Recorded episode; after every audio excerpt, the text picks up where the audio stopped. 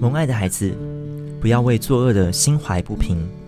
我耶和华是鉴察人心、试验人肺腑的，要照个人所行的和他做事的结果报应他。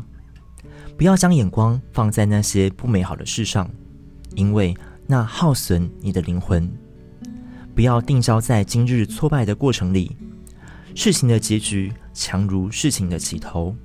我已把解决问题的能力赏赐给你。要专心祷告，一心寻求我的面，因为我就是你的谋士。在不如意时，仍要选择饶恕和喜乐，让喜乐成为你生命中得胜的记号。我应许你必如鹰展翅上腾，奔跑却不困倦，行走却不疲乏。